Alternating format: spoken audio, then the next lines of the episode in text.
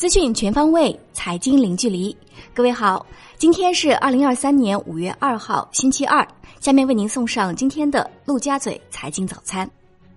首先是热点聚焦，《求是》杂志刊发国资委党委署名文章称。国资央企要充分发挥科技创新骨干作用，从技术供给和需求牵引双向发力，紧盯重点产业链供应链卡脖子难题，集中力量开展原创性引领性科技攻关，加大新一代信息技术、人工智能、新能源、新材料、生物技术、绿色环保等产业的投资力度，在集成电路、工业母机等领域加快补短板、断长板。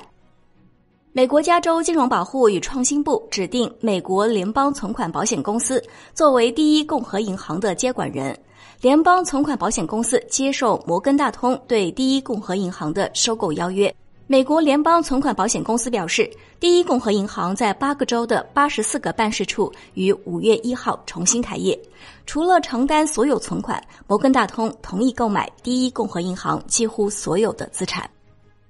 多家新能源汽车企业公布四月份的新车交付情况，在去年低基数的背景下，绝大多数车企今年四月的交付量都实现同比增长。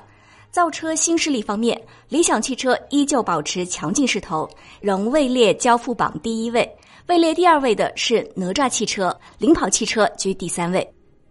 环球市场方面。周一，美国三大股指收盘小幅下跌，道指跌百分之零点一四，标普百跌百分之零点零四，纳指跌百分之零点一一。个股方面，英特尔跌百分之二点四五，沃尔格林联合博资跌百分之一点八二，领跌道指。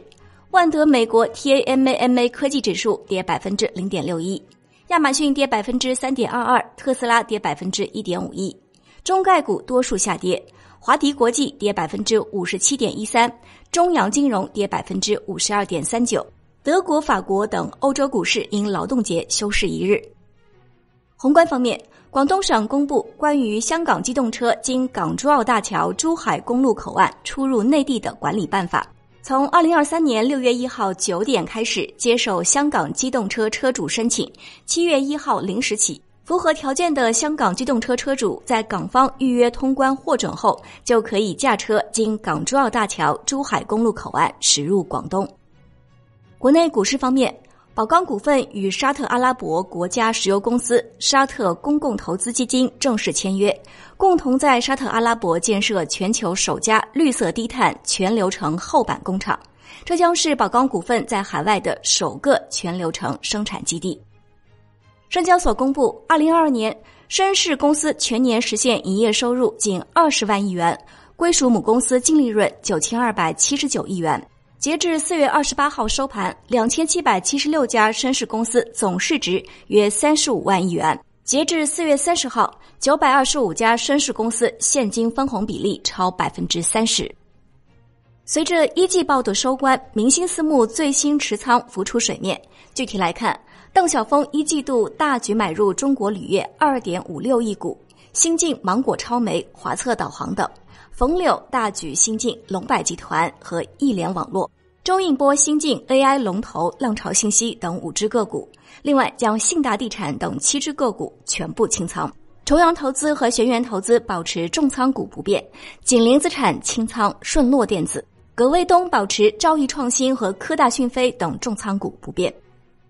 金融方面，香港保监局表示，为配合港车北上，已协调香港保险公司落实粤港跨境汽车保险等效先认政策。七月一号起，经港车北上进入广东省行驶的香港私家车车主或司机，向香港保险公司投保等效先认保单，受保范围将可扩大至内地的法定汽车第三者责任保险。也就是说，车主无需分别购买两地保单，来往粤港两地会更方便。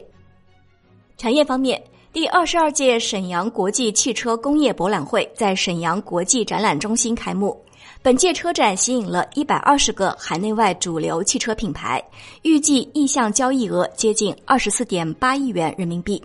本届展会面积超十三万平方米，展出车辆达一千三百余台。东北首发和首展的车型超过十五款，现场将召开新车上市发布活动二十余场。今年五一期间，租车订单单均租期为三到四天，以短途旅游为主，长租订单约占百分之十五。日均取车量同比二零二二年增长超六倍，全国整体订单同比二零二二年增长百分之五百七十四，比二零一九年同期增长百分之三百。海外方面，美国四月 ISM 制造业 PMI 为四十七点一，预期四十六点七，前值四十六点三。亚特兰大联储模型显示，美国第二季度 GDP 预计为百分之一点八，此前预计为百分之一点七。国际股市方面，查理芒格最近谈到他和巴菲特的长期合作时表示，他和巴菲特总的来说从低利率、低股票价值和充足的机会中受益。但芒格同时警告说，投资的黄金时代已经结束，现在很难再获得像过去那样的回报了。因为利率上升，投资者争相追逐便宜货，寻找效率低下的公司。摩根大通计划将第一共和银行的部分分行改造为财富中心。摩根大通表示，收购第一共和银行是对公司资产的补充。摩根大通 CEO 表示，人们会看到经济体系出现其他裂缝，比如经济衰退、利率上升，但银行体系仍然安全。其预计银行业将进行更多的整合。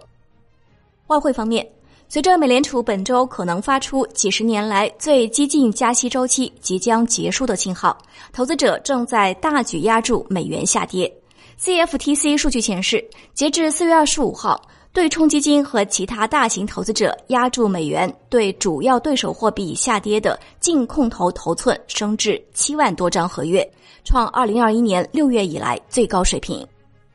以上就是今天陆家嘴财经早餐精华版的内容，感谢您的收听，我是沈丽，下期节目我们再见。